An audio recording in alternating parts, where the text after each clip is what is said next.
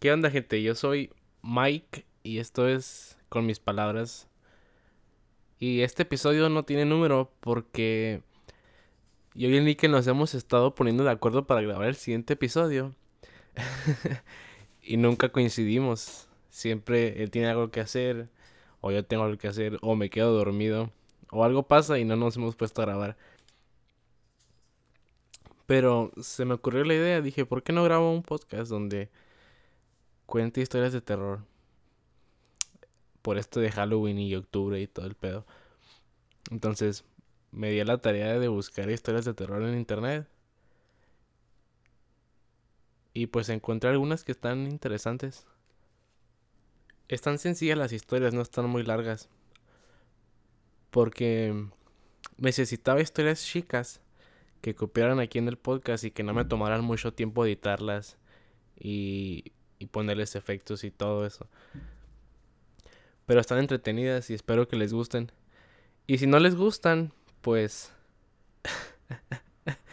no, pues si no les gustan, pueden mandarme sus historias a el correo con mis palabras podcast gmail.com con mis palabras podcast todo pegado arroba gmail.com o me la pueden mandar por Facebook en la página de Facebook o mejor aún si la quieren contar ustedes pónganse en contacto conmigo por el correo o por Facebook y me la cuentan por Skype y tal vez hagamos otro episodio igual que este, pero con anécdotas de ustedes. Ah, y otra cosa, al final del podcast puse una historia que yo escribí. La escribí específicamente para el podcast, está corta y pues espero que les guste.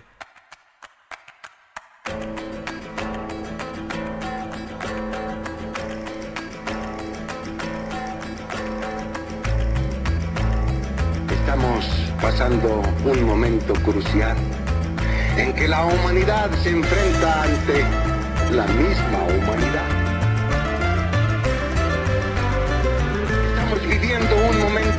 En que el hombre científica e intelectualmente es un gigante, pero moralmente es un pigmeo.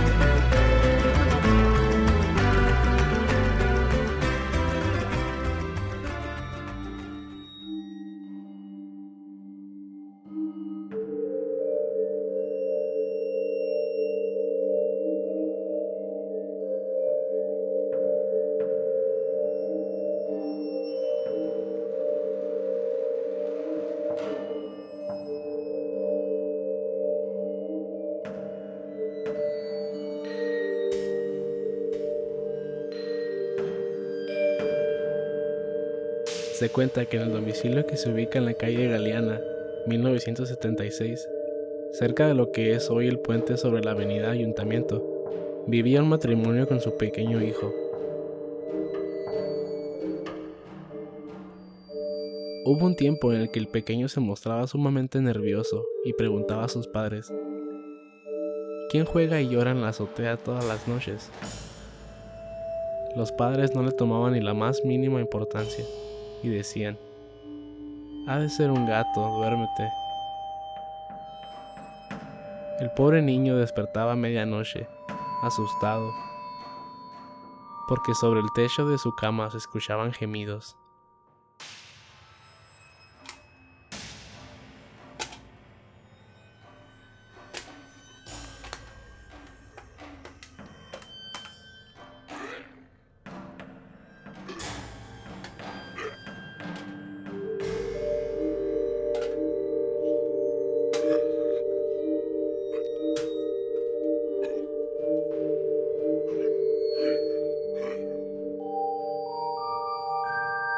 Sonido de una lata rodando continuamente de un lugar a otro. Llamaba a sus padres, pero estos desde su habitación le ordenaban volverse a dormir.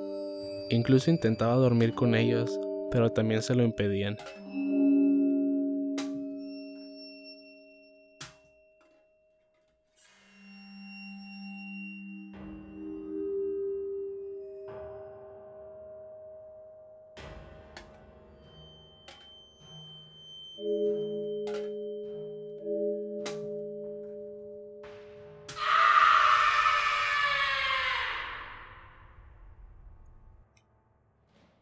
Una de tantas ocasiones, el matrimonio fue despertado a mitad de la noche por un grito de terror proveniente de la habitación del niño, y después de eso no pudieron encontrarlo por ningún lado.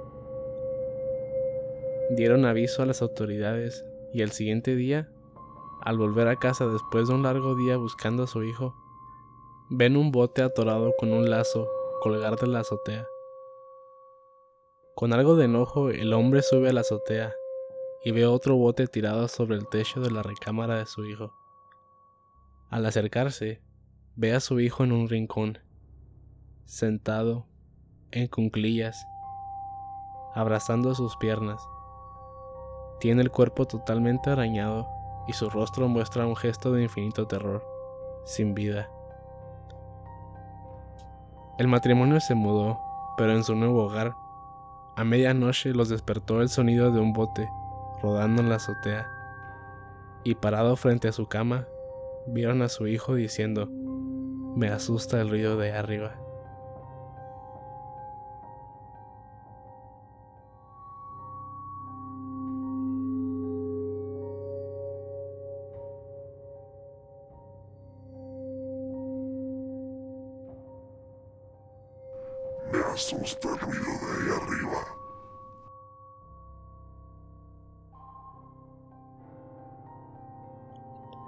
Después de eso no lo volvieron a ver. Pero cada año en el aniversario de su muerte se escucha el ruido del bote y el llanto del niño.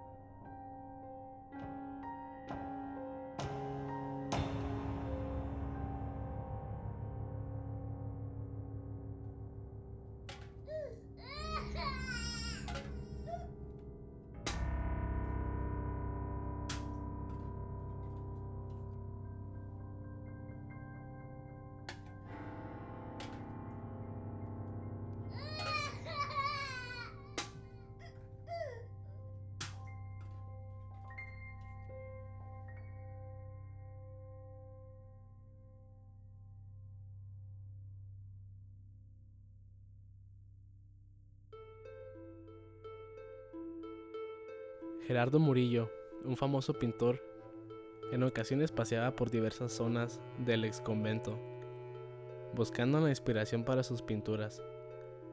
Una tarde en la que el pintor descansaba, vio que el coronel y su asistente llegaron de forma apresurada, mientras discutían. En marcha firme hacia el patio, el asistente se detuvo en seco, mirando fijamente hacia un arco, en el que después el coronel se centró también y comenzó a accionar su arma. El sonido era ensordecedor. La potencia de sus disparos y el eco del lugar llamaron la atención de Murillo, que desde donde estaba ubicado no podía ver a quién se dirigían los disparos, pero atinó por tirarse al suelo. El coronel solo se detuvo cuando los proyectiles se terminaron, tomando espacio para cargar. Las balas cayeron de su mano la recogía con prisa y algo de nerviosismo sin apartar la vista de aquel punto, mirando con algo de miedo, como si alguien se acercara.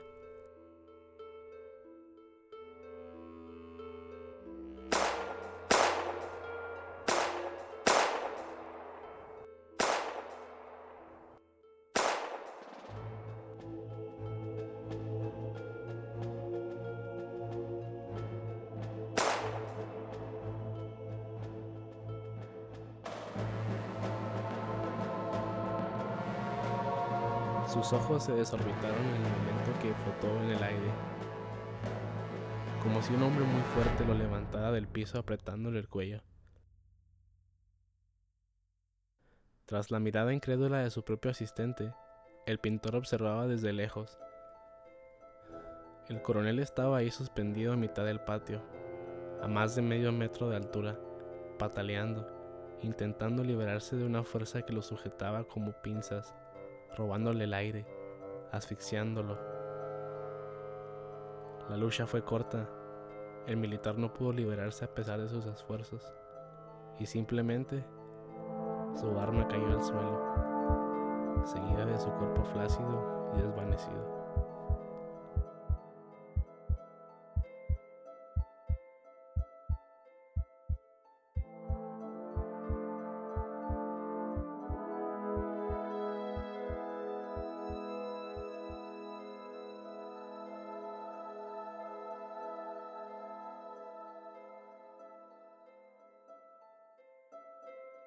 Entonces Murillo a ayudarlo, pero al llegar junto al cuerpo, éste exhaló su último aliento, y el coronel murió con una mirada de espanto plasmada en su rostro. Llegó el comisario, que había escuchado los disparos en la distancia. El pintor estaba con el portero del lugar y su esposa contándoles lo que vio, compartiendo de inmediato la historia con el representante de la ley por lo cual todos se ganaron un cargo de asesinato, por la poco creíble narración. Se interrogó al portero, quien compartió la idea que el coronel tenía para acabar con el fantasma. Después, el desalineado pintor tampoco obtuvo mucha aprobación de sus declaraciones, siendo el primer sospechoso. Solo el médico de guardia parecía creer un poco en sus relatos y tuvo la gran idea de comparar las huellas dejadas en el cuello del coronel con las manos del pintor. De inmediato pudieron darse cuenta de que no coincidían, pues las marcas superaban por mucho las manos del sospechoso. Eran casi el doble de su tamaño.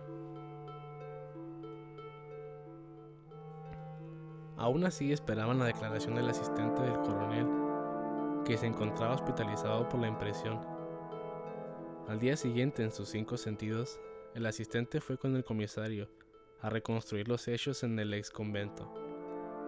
Podía verse el miedo en sus ojos. Cuando el guardia de la ley ocupara el mismo lugar del día anterior y narrara lo sucedido, diciéndole entonces, el coronel y yo regresábamos de nuestras labores. Cuando cruzábamos por el patio, vimos en uno de los arcos levantarse desde el suelo una sombra más oscura que la noche sin luna. El miedo me paralizó, pero el coronel decidió dispararle. Cuando se le acabaron las balas, el fantasma desapareció de los arcos y apareció otra vez enfrente del coronel, ahorcándolo con sus grandes manos. Después de esto, el miedo era tal que caí desmayado es que aquello parecía el fantasma de un fraile, pero lucía espantoso, con su cara y sus manos. Era titubeante en sus palabras. Sin poder describir lo que vio, simplemente perdió el conocimiento de nuevo. El médico del lugar lo ayudó a volver en sí, y tras varios intentos de describir el fantasma, desmayándose cada vez, El comisario retiró los cargos, aunque no satisfecho, pues no podía condenar a un fantasma por el asesinato.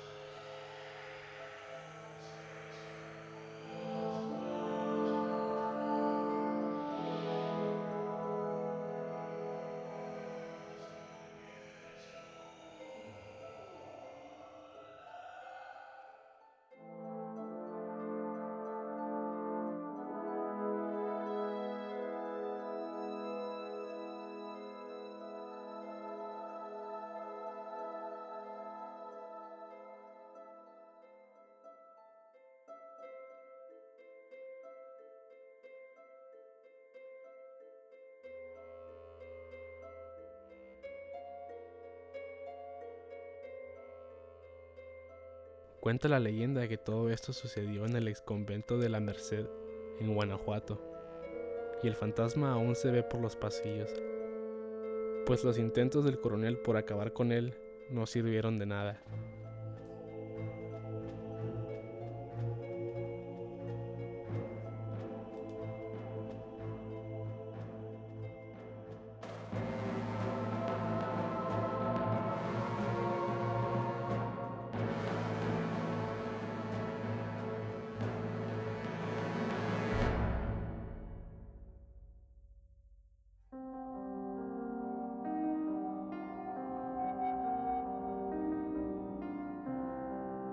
La frontera de Hidalgo con Querétaro se encuentra el municipio de Tecozautla, conocido por sus buenas cosechas de nopal, guayaba y aguacate. Con una tranquila vida rural, poco llega a saberse de este ayuntamiento, a menos que sucesos extraordinarios como el que relata esta leyenda sucedan. Cuenta la gente del lugar que a nadie le gusta salir por las noches, ya que de camino a Simapán es inevitable encontrarse con dos peñas entre las que hay un pequeño llano, un lugar marcado por los seres malignos. Pues en punto de la medianoche se escuchan los funestos quejidos de un hombre que pareciera estar agonizando. Se dice que esta historia fue verificada por un par de compadres que un día transitaban por aquel lugar. Esa noche escucharon algo, Movidos por la curiosidad, los compadres se dirigieron al lugar de donde venían los gritos. Pero conforme pasaban los segundos, su sentir se volvió en terror, pues lo que oían eran quejidos de alguien que sufría un dolor insoportable.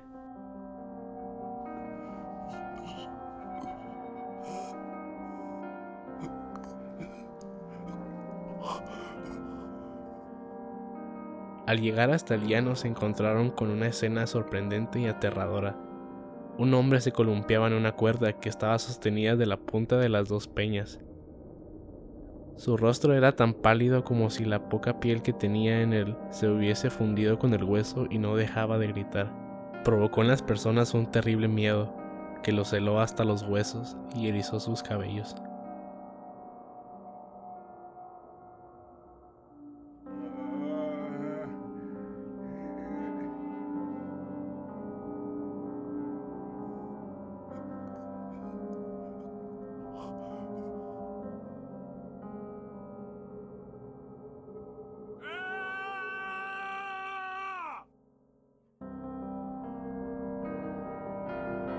Paralizados no daban crédito a lo que sucedía. De pronto una luz rojiza e intensa rodeó al hombre que se mantenía columpiándose, prendiéndolo en llamas entre las cuales se distinguía un ser que abrazaba al desdichado, hasta que se volvió cenizas. Mudos ante el hecho, con los dientes apretados y los cabellos de punta salieron despavoridos de aquel lugar, pero cuando lo hicieron fueron sorprendidos por la muerte por haber presenciado un encuentro con el diablo al que no les habían invitado.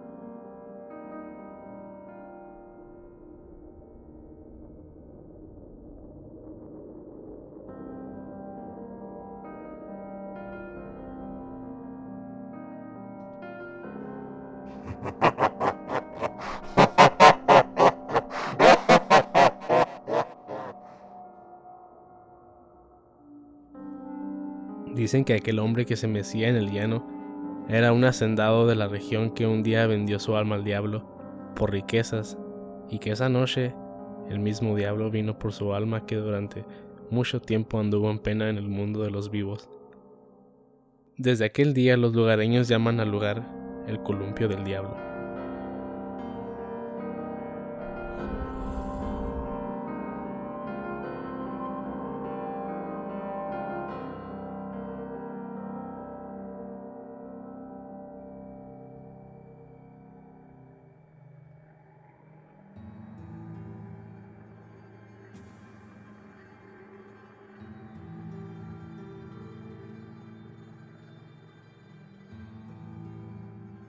Una feliz familia vivía en un rumbo muy cercano a una transitada carretera. Debido a esto, la joven madre las acompañaba diariamente al colegio y caminaban las tres tomadas de la mano, teniendo especial cuidado al toparse con la mencionada carretera. Las pequeñas hasta el momento no tenían permiso de cruzar solas,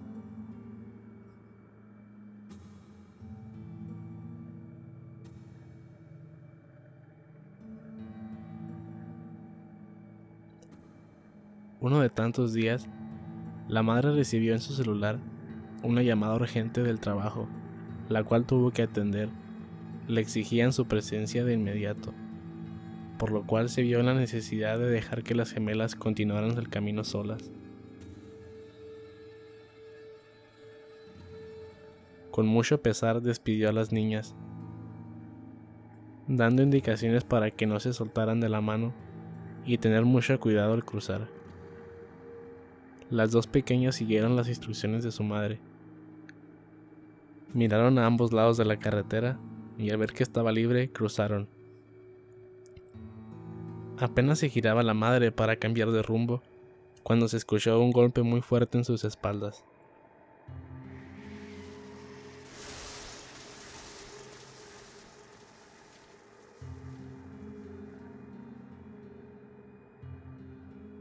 Volteó de inmediato para ver con terror que sus hijas estaban debajo de un camión.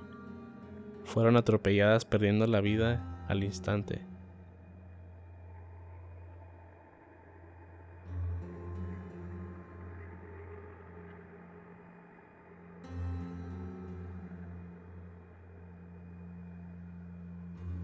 El pesar duró mucho tiempo, pero transcurridos cuatro años, la madre dio a luz de nuevo gemelas. Estas eran muy parecidas a sus fallecidas hermanas, lo cual le hacía tener presente aquel fatal accidente. Esta vez tenía una terrible obsesión por su cuidado, y no les permitía estar cerca de ningún peligro, en especial aquella temida carretera.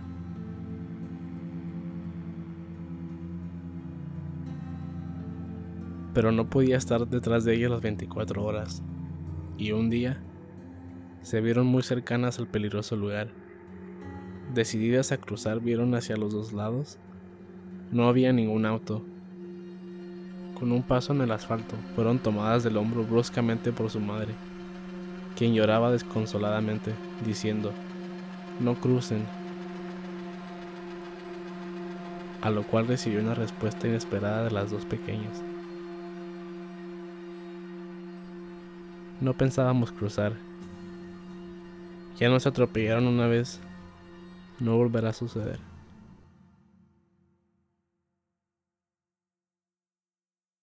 Estas historias que acabo de contar las tomé de diferentes sitios de internet. Y la verdad que no leí muchas, solamente tomé las que más me gustaron de las pocas que leí. Y otra vez, si tienen si tienen alguna historia que a ustedes les haya pasado o que les hayan contado, Mándenmela por correo y hacemos otro de estos episodios con sus anécdotas. O si la quieren contar por Skype como quieran. Esta siguiente historia fue la que yo escribí. La escribí en un día. Mm, pero espero que les guste. La llamo El Rancho Monte Amarillo.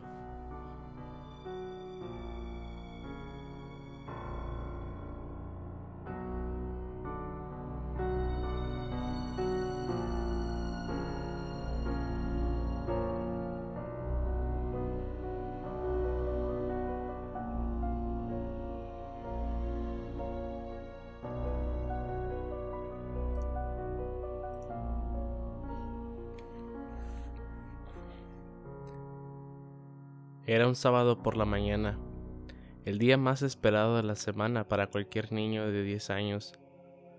No hay que ir a la escuela, no hay que preocuparse por hacer la tarea del día siguiente, y tus padres no están en casa la mayoría del día.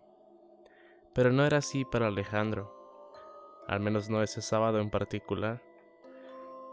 Sus padres habían planeado visitar al abuelo Gerardo, el único abuelo que tenía Alejandro y había que levantarse temprano para llegar a la casa del abuelo a buena hora, pues hacía tiempo considerable aún en carro. ¿Por qué tenemos que visitar al abuelo cada mes? ¿Por qué no puede él venir a nuestra casa? Es la misma distancia de aquí para allá que de allá para acá. ¿Por qué la tía Carmen no va a visitarlo también? Estas y más quejas provenían del asiento trasero donde estaba sentado Alejandro. Ceñía sus delgadas cejas, apretaba rápidamente los botones de su Nintendo Game Boy. En su rostro moreno se notaba la frustración con la que cuestionaba a sus padres. Su padre le contestó con paciencia pero firme. Tu abuelo ya tiene 70 años, Alejandro. No puede ir y venir cada mes como nosotros.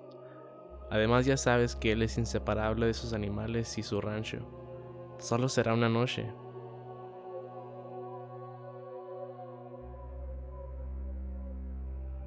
La verdad es que a Alejandro sí le gustaba visitar al abuelo, pero se agotaba de solo pensar en las horas que tenía que pasar sentado en el asiento trasero. Jugaba ese juego que había acabado tantas veces que casi se lo sabía de memoria. Al fin, ya llegamos, dijo Alejandro casi gritando cuando su papá se salió de la carretera para entrar al camino de terracería señalado por un letrero de varilla y lámina oxidada que decía Rancho Monte Amarillo.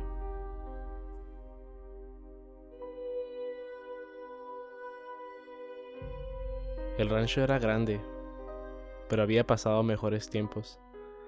Muchas de las tierras se encontraban sin sembrar y solo crecía hierba que en esa época del año, octubre, le daba sentido al nombre del rancho. Herramientas olvidadas a media parcela por aquí, establos vacíos por allá, y solo algunos corrales todavía contenían alguno que otro animal ganadero. Solamente la cantidad de animales que el abuelo tenía todavía las fuerzas para atender. Alejandro veía los campos por la ventana. Siempre le gustaba ver esas tierras abandonadas e imaginarse todas esas historias que el abuelo le contaba. Su frustración la había cambiado por emoción y alegría. Ahí fue donde hubo una balacera cuando mi abuelo era joven. Y ahí fue donde según mi abuelo está enterrada la cabeza de un señor junto con un cofre de monedas de plata. Y ahí fue cuando no le puso el freno al tractor y tuvo que correr para alcanzarlo. Y ahí fue cuando le disparó un lobo desde bien lejos. Así repetía cada historia de la que se podía acordar y apuntaba con el dedo en una dirección y en otra. Mira papá esos buitres. Están todos en el suelo, justo donde está el tesoro enterrado. Muchas de las historias de tu abuelo no son ciertas, Alejandro. Probablemente solo están comiendo algún animal. Los buitres volaron. Algo los había espantado. Una figura oscura se levantó de entre la hierba. Tenía la silueta de un niño. Una sombra que corría hacia el monte con tremenda velocidad. Sujetaba en su mano derecha la cabeza descompuesta de una persona.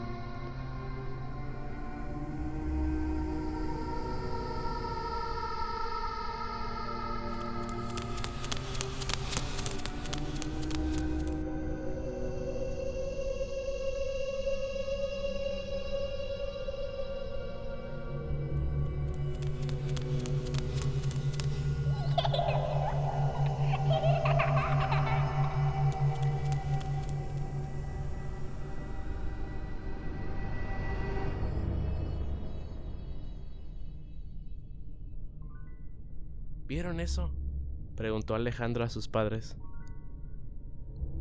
¿Qué pasó? respondió su mamá. Pero Alejandro estaba tan sorprendido que no podía hablar más. Llegaron a la casa. El abuelo Gerardo los recibió alegremente. Siempre le gustaba tener visitas. Recibió a la familia de su hija con comida caliente y una plática que se extendió por mucho tiempo después de haber terminado de comer.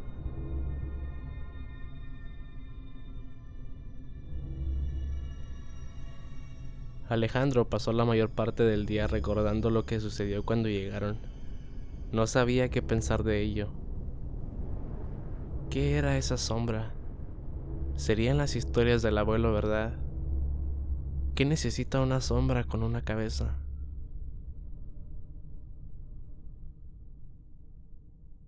Ya anochecía. Unas nubes negras se acercaban al rancho, tan cargadas de agua como aviones de guerra preparados para bombardear el lugar. Y Alejandro se hacía esas preguntas en la cabeza mientras miraba hacia el lugar del tesoro, por una ventana que estaba detrás del sofá. Mirando, recordando y tratando de entender. Tal vez el abuelo tenga las respuestas a mis preguntas pensó. Y apenas se iba a retirar de la ventana cuando vio bajar desde las sombras negras y azules del monte esa silueta extraña otra vez. Pero esta vez era más difícil seguirla con la vista, pues corría de sombra en sombra por la noche, con buena velocidad, Si no fuese por la cabeza humana que sostenía en la mano, Alejandro probablemente nunca la hubiera visto correr.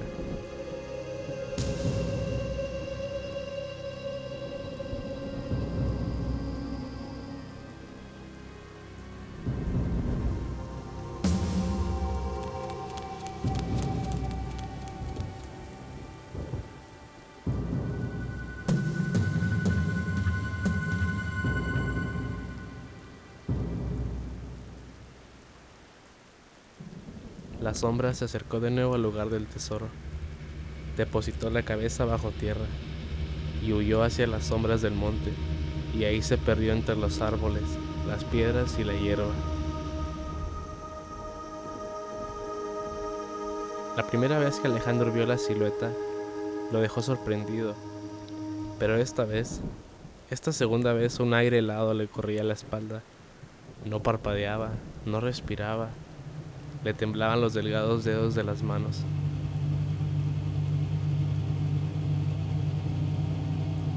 Vas a tener que dormir en el sofá, Alejandro, dijo el abuelo sacándolo del trance en el que estaba. Tenía en las manos una cobija y una almohada. Sí, abuelo, está bien. ¿Qué te pasa, hijo? ¿Estás asustado? Alejandro le contó al abuelo todo lo que le había ocurrido ese día. No te preocupes, hijo. Lo que viste son ánimas. Aquí en este rancho hay muchas. Algunas son buenas y algunas son malas. Les gusta jugar con los muertos. A las ánimas les da por jugar con las partes de un cadáver que no recibió santa sepultura. Pero son educadas. Siempre devuelven los juguetes donde estaban. Debes tener cuidado con las ánimas, pues buenas o malas, no saben distinguir muy bien con quién están jugando pero aquí estás a salvo. No entrarán a la casa a menos que las invites. No te preocupes, mijo, duérmete.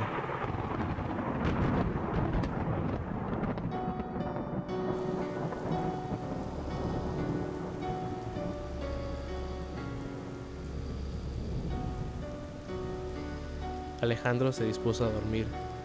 Se acostó en el sofá y se tapó con la cobija. Miraba a su alrededor. Estaba solo en la sala. ¿Cuántas veces había estado en esa casa y nunca se había molestado en observarla? Estantes con libros que nadie había leído en años. Fotos de personas que Alejandro nunca conoció. Y dos veladoras que iluminaban un retrato de la abuela. La luz de los relámpagos iluminaba por segundos las paredes. El abuelo tenía colgado un reloj en el rincón. Una treinta. Yo debería de estar dormido, pensó, aliviado por las palabras de su abuelo y contento porque sus preguntas tenían respuesta. Y le había sacado otra buena historia al abuelo, se quedó dormido, arrullado por la lluvia.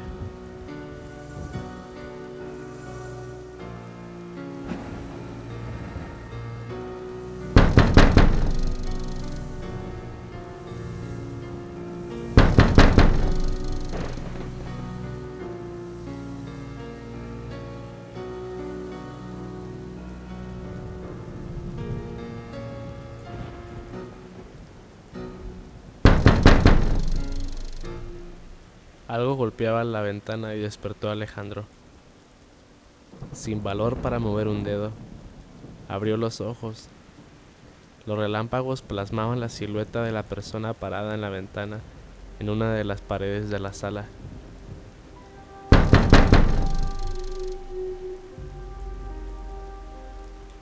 Alejandro vio el reloj.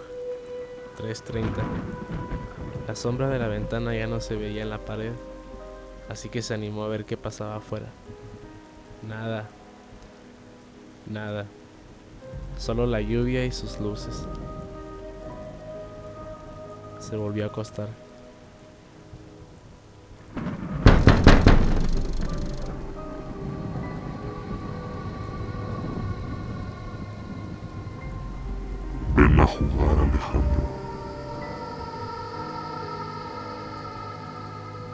no podía ni quería abrir los ojos.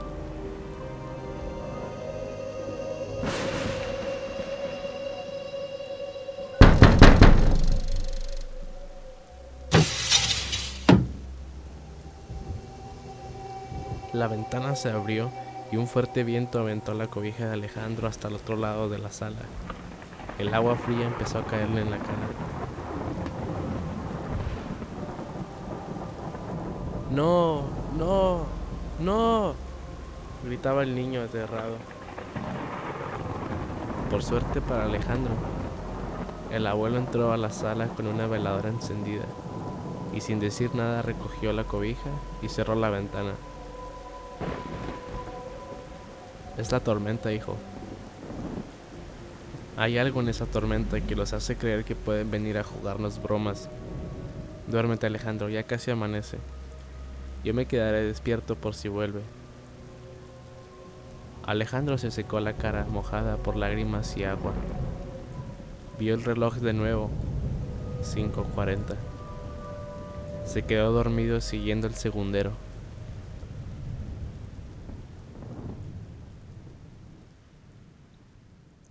Al día siguiente, Alejandro estaba contento de salir del rancho. Ahora todas esas historias del abuelo ganaron credibilidad. Había vivido en carne propia una historia completamente diferente. Había agregado otra historia más al rancho Monte Amarillo. Y lo más importante, ya estaba a salvo, al menos hasta el siguiente mes.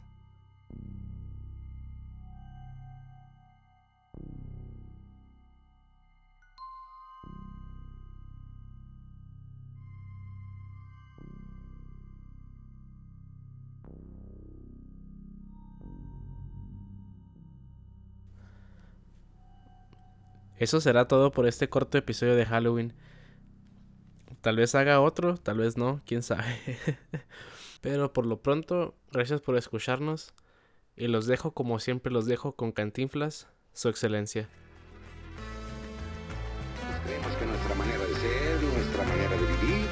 Nuestra manera de pensar y hasta nuestro modito de andar son los mejores. Y a chaleco tratamos de imponérselo a los demás. Y si no los aceptan, decimos que son unos tales por cuales y ratito andamos a la greña. ¿Ustedes creen que eso está bien?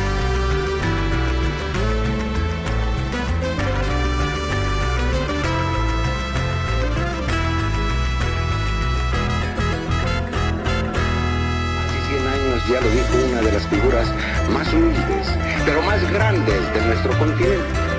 El respeto al derecho ajeno es la paz.